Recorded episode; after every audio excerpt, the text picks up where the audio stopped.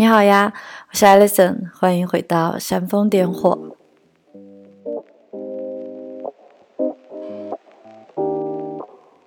这一期呢，干脆和大家来聊一聊亲密关系，聊一聊爱情。毕竟我们大家都是爱情的初学者，都在学习与观察之中。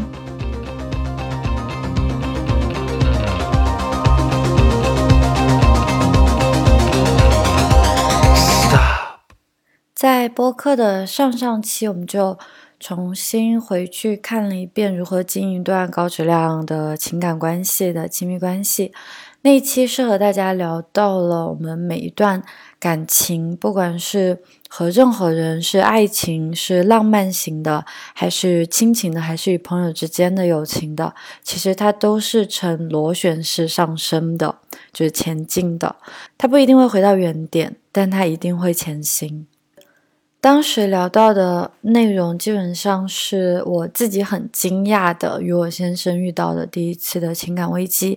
这并不是说我过去的感情都很顺利，或者他是我的初恋，不是这样的。因为我以前谈过的任何一段都是非常打个引号的惊心动魄，就是因为我是很感性的一个人，就很容易吵架。说直白一点，和我先生在一起之后呢，我们进入了一段。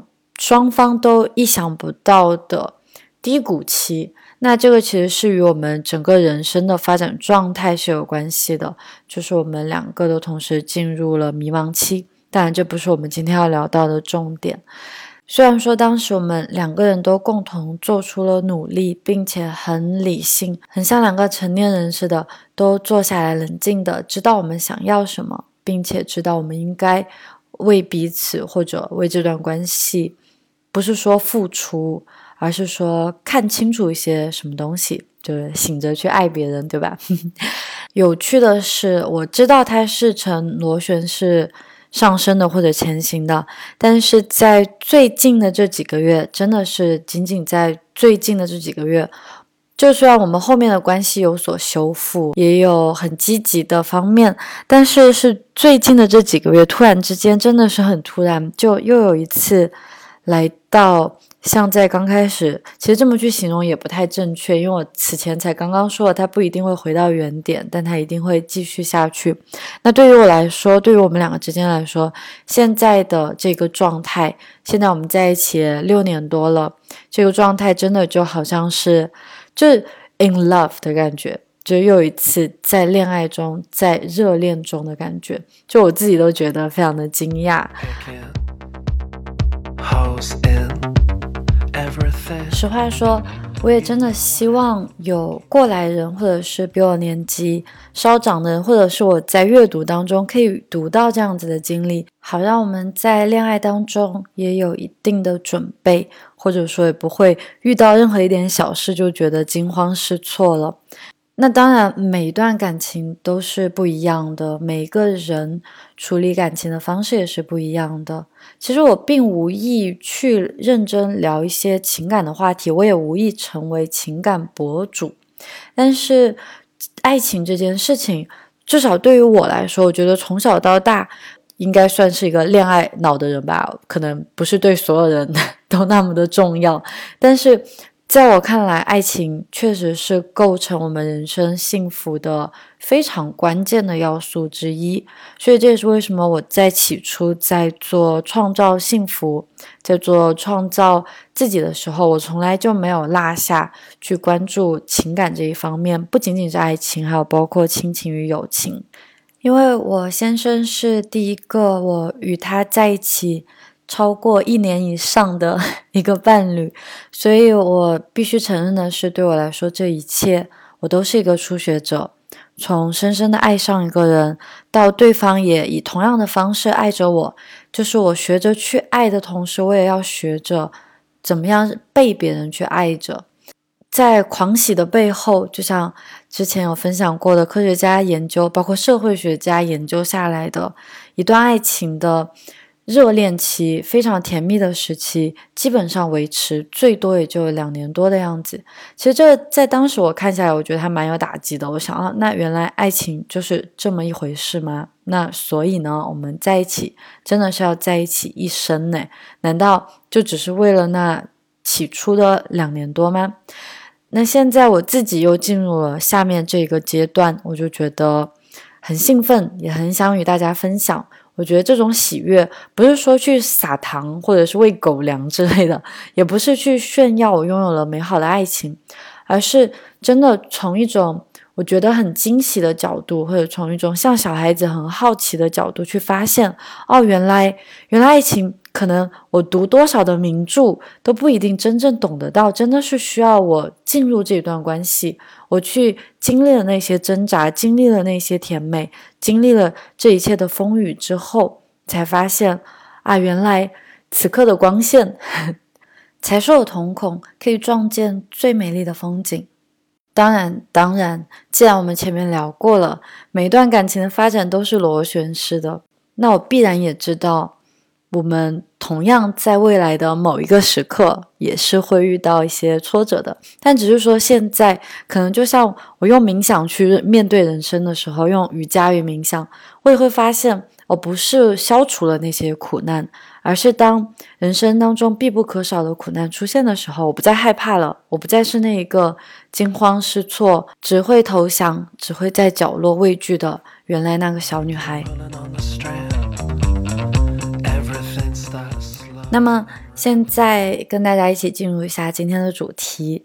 那其实是我最近在和前男友，我和我的前任其实变成了非常好的朋友。这么说也不太对，因为我们也不会说经常在一起 hang out，一起出去玩之类的。但是我们会常常保持联系。嗯，其实对于我。个人我是我从来没有写过这方面的话题，也没有仔细去探讨过，因为我觉得他很私人。有一些人就是没有办法与前任继续保持联络，那可能会藕断丝连。但是对于我来说，我在一起过的，尤其是那种比较深刻的关系在一起过的所有的前任，我其实都有联络。嗯，不是说会舍不得让他们离开我的生活。而是，其实于我来说，是在人生的不同阶段遇到的他们不同的人。那他们其实对于塑造我的生活，包括我对于塑造他们的生活，都是同样重要的。不能说因为我们分手，因为我们不适合做一对情侣，或者说我们没有在正确的时机 timing 遇到对方，那么对方双方就应该成为陌生人。毕竟对我来说。前任其实，在某一段时间与空间里，是这个世界上与我联系最亲密、最紧密的人。那为什么我要将他一并抹去呢？所以，OK，我和前任是有联系。对，那今天想要聊的话题，我写过一篇文章，就是我向你保证，我们不只拥有一个灵魂伴侣。所以。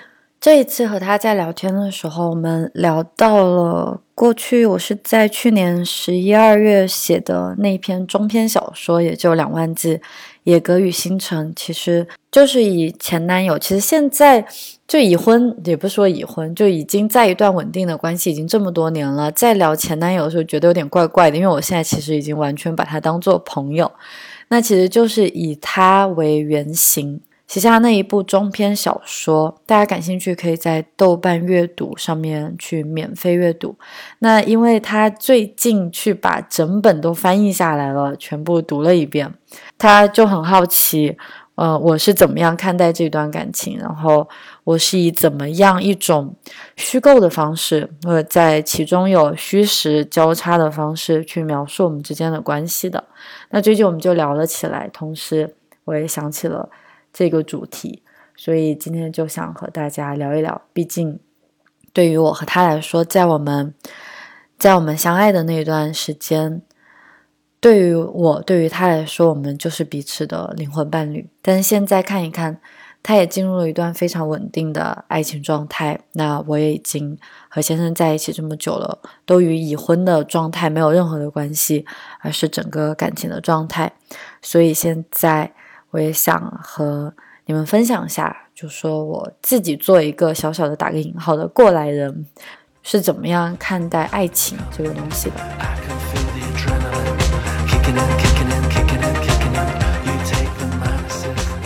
那我是确实嫁给了爱情但不是因为这样我才幸福。嗯我是在快要三十岁的时候才猛然发现自己前半生的时间几乎全部都用来追逐爱情了从十五岁的时候，第一次懂得想念一个人的滋味的时候，我几乎就完全是以体验爱情来体验生活的。我记得是在哪里看到过一个一句话，特别可爱。他说：“嗯，你想要获得，你想要知道秘密吗？那你就去谈一场恋爱吧。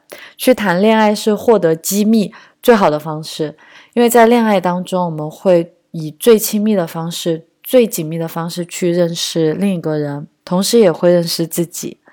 那我订婚的那一周已经是好几年前了，收到过许多祝福，没有料到是我接到前男友打来的电话，他那晚在阿姆斯特丹参加一个电子音乐节。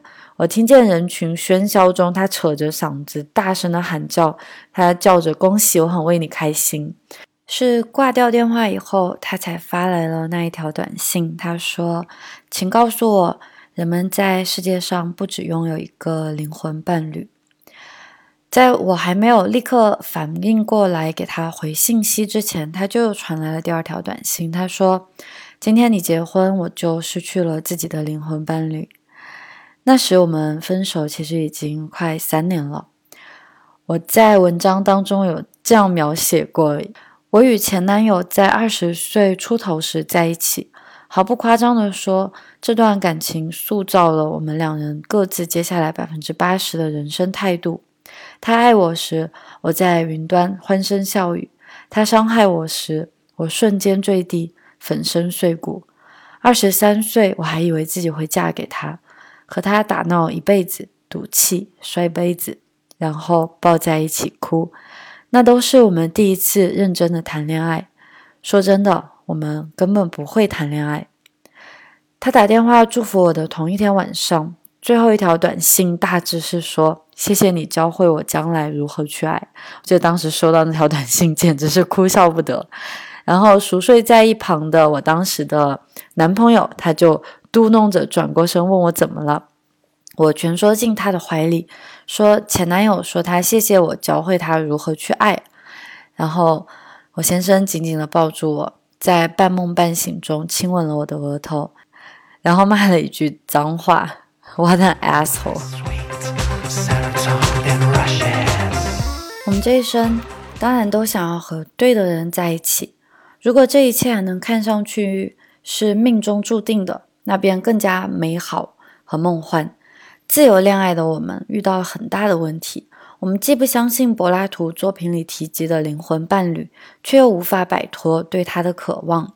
柏拉图曾经这样说：“人本是雌雄同体的，而宙斯与众神因为忌惮人类的力量，便把人一劈为二。于是人类从此便以半个人的形态生活着，并且终其一生。”都在寻找着另一半，只有找到他，我才完整。这个在现在在当下我们现代的环境下，实在是太政治不正确了。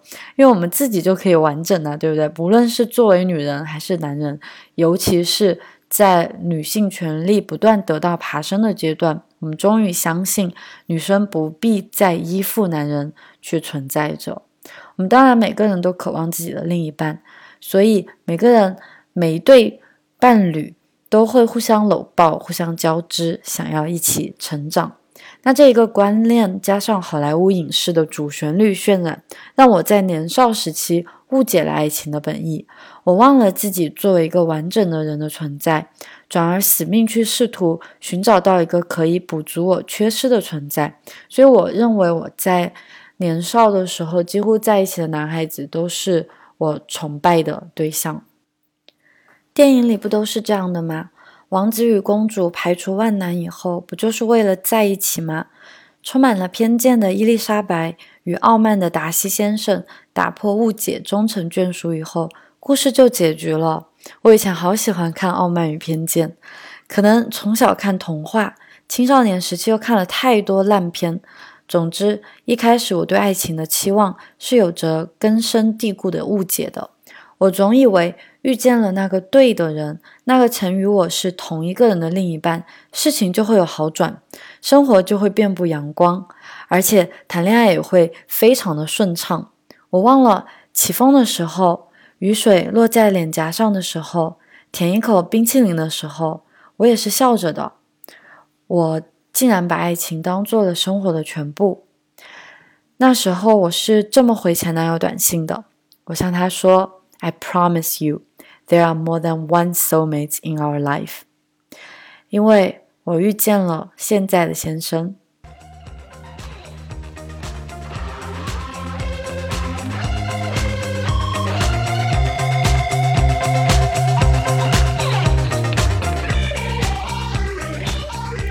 后来的故事，其实大家如果有听上上期的节目。就已经知道了，我即使遇到了我的灵魂伴侣，其实我们也遇到了波折，我们也遇到了一些需要逾越过去的山峰，一些挑战。但是我们来看一下灵魂伴侣的定义是这样的，指的是与之相处有深深的或是天然的亲和感的人。这样的人，在我微不足道的生活里重复遇见已经太多太多次了。他们是男是女，可老可少。富贵或贫穷都不打紧，而且大多都是我婚后相识的。就连我最近刚刚搬到柏林以后，也遇见了我的灵魂伴侣，遇见了非常契合的朋友。维基百科还有这样一句补充：灵魂伴侣可以是两者之间的相像、爱、浪漫、友情、亲密、性、灵性或配合度与信任，其实就是两个在同一个频道的人，对不对？所以，灵魂伴侣终究不是不只是为了爱情而存在的。那后来我看的电影就不再像从前那样了，不再是 happily ever after，从此过上幸福的生活。我看过 Before Sunset，是爱在黎明破晓前，不对，这应该是第二部了，应该是爱在日出。爱在是在巴黎的那一部啊，大家如果看过这三部曲的话，他们有三个，一个是 Before Sunrise、Before Sunset，就是日落以前，还有一个是 Before Midnight，都非常非常的好看。对，男女主是在巴黎圆满了他们青春相识的一夜的爱情，却也在希腊的酒店里吵得不可开交。这个就是我说的第三部，就是 Before Midnight。他们在相爱后害怕的赶紧收手，彼此承认自己只算个爱情的初学者，是 beginners。这部电影，他们在贪婪的享受激情，炙热燃烧殆尽以后各自毁灭。非常著名的 Bitter Moon 苦月亮非常好看，而他在失去夏天以后迎来了秋天与沙漠的五百天，这些都是真正非常好的爱情电影。后来我走过了爱情。也亲自跨越过了 happily ever after 的甜蜜期。我告别了第一任灵魂伴侣以后，嫁给了下一任灵魂伴侣。但是我不否认这世界上还有比我先生更适合我的人，与他也是一样。我甚至遇见过。那在美剧《老爸老妈浪漫史》花了九年来讲述我是怎么样遇见你妈妈的。那老爸 Ted 他在最后一季。讲述遇见真爱老妈 Tracy 的时候，早已经千疮百孔、满目疮痍。但也正是因为他经历过的那些伤口，才能在人群当中看见他的光亮，准确嗅出那个对的人（打引号对的人）。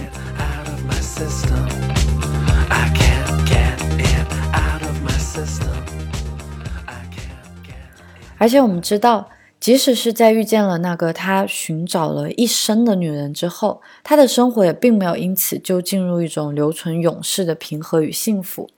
而且我自己在遇见真爱的两年以后，陷入人生凛冬，对生活感到绝望，也终于发现爱情并不是让我幸福的先决条件。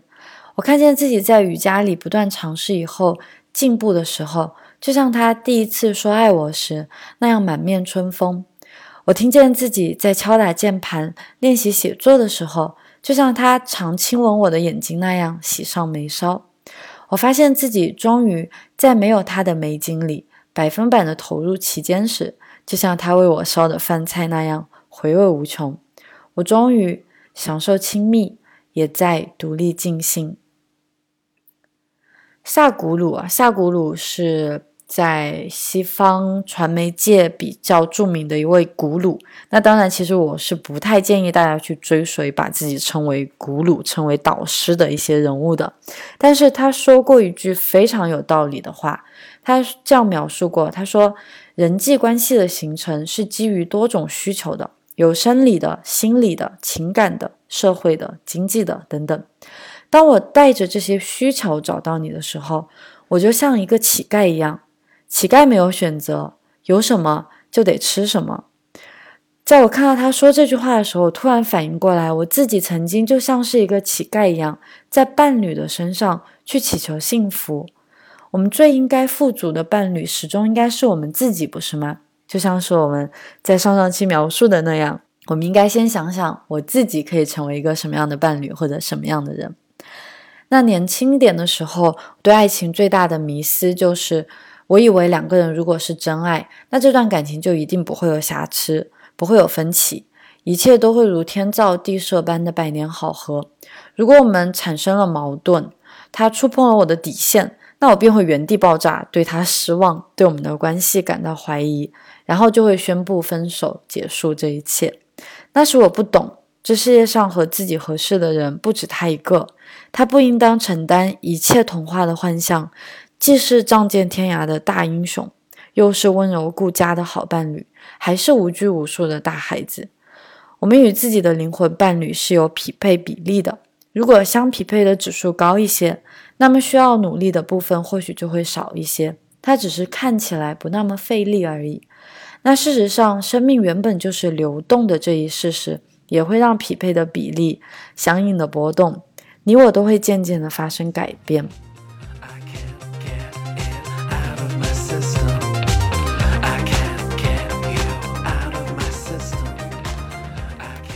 爱情发生的时候，真的就好像魔法一样，让人心神不宁、头晕目眩，肚子里也住满了会同时挥翼的花蝴蝶。不过，那只是吸引力，是 attraction。待我们爬过热恋的峰值的时候，一段感情才真正开始。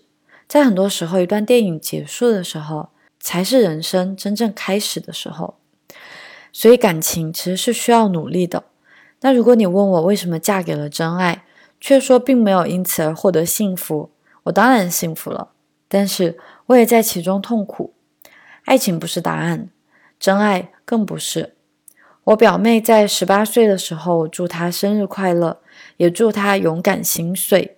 更重要的是，从破碎中一步步重建与自己的关系。我们寻找的爱情，搜寻的幸福，还是把握在自己的手上，更为牢固一些。其实说到最后，我感觉下来。感情真正进入一帆风顺，或者是即使遇到波折也不再恐惧，不再有若即若离、患得患失的感受的时候，也是当我自己真正学会如何去爱自己，如何去照顾自己。我知道爱自己听上去真的是。俗气的不得了，是我自己过去都没有办法去 接受的三个字“爱自己”，对不对？什么叫爱自己？我难道不爱自己吗？我想吃什么就吃什么，我想做什么就做什么。可是这才恰恰是爱自己的反面。当我学会真正去怎么说，去知道自己想要什么，然后通过知道自己想要什么，并且去为之努力的时候，我觉得这才是真正的爱自己。而最有趣的是，通过。好好的去照顾自己，不管是从健身的角度，从精神，从工作，从各个方面，以后才会发现哦，我不再依赖于对方的一个他，他给我幸福，他给我幸福的时候我很快乐。但是可能当他没有做到一些某些我在脑海当中想象哦，他应该这样对我，应该那样对我的时候，我也觉得哎，我自己就可以满足自己，我不需要从他那里获得。所以我觉得。可能真正的灵魂伴侣，真的应该是我们先处理好与自己的关系。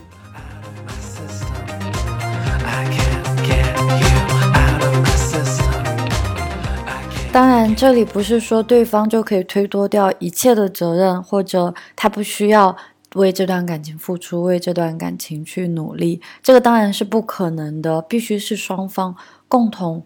做出的一些努力，或者共同的你自己能够感受到与对方之间的那种匹配程度，对吧？当我发现我的幸福来源不再拱手让给一个他，爱情突然没了苦闷，倾倒了围墙，只剩简单的甜蜜，甚至还会回到热恋，甚至我可以说，我们现在这种热恋的感觉。会比最初我们不应该去比较，我觉得我这样描述不太对，我们不应该去做比较。但是我真的觉得这种幸福感与最初的那种幸福感是有不同的程度，或者它是有一定的升华的。我们现在这种与对方的亲密，与最初的那种新鲜是完全不一样的。但他们都是热恋，所以千万千万千万不要说什么七年之痒，那当然会发生。但是也会有七年之后的热恋，我很感激它正在发生，我感激它来到了身边，我也感激自己有这样的耐心，有这样的勇气去等待与去努力。然后我也祝你们倾倒围墙，先与自己热恋。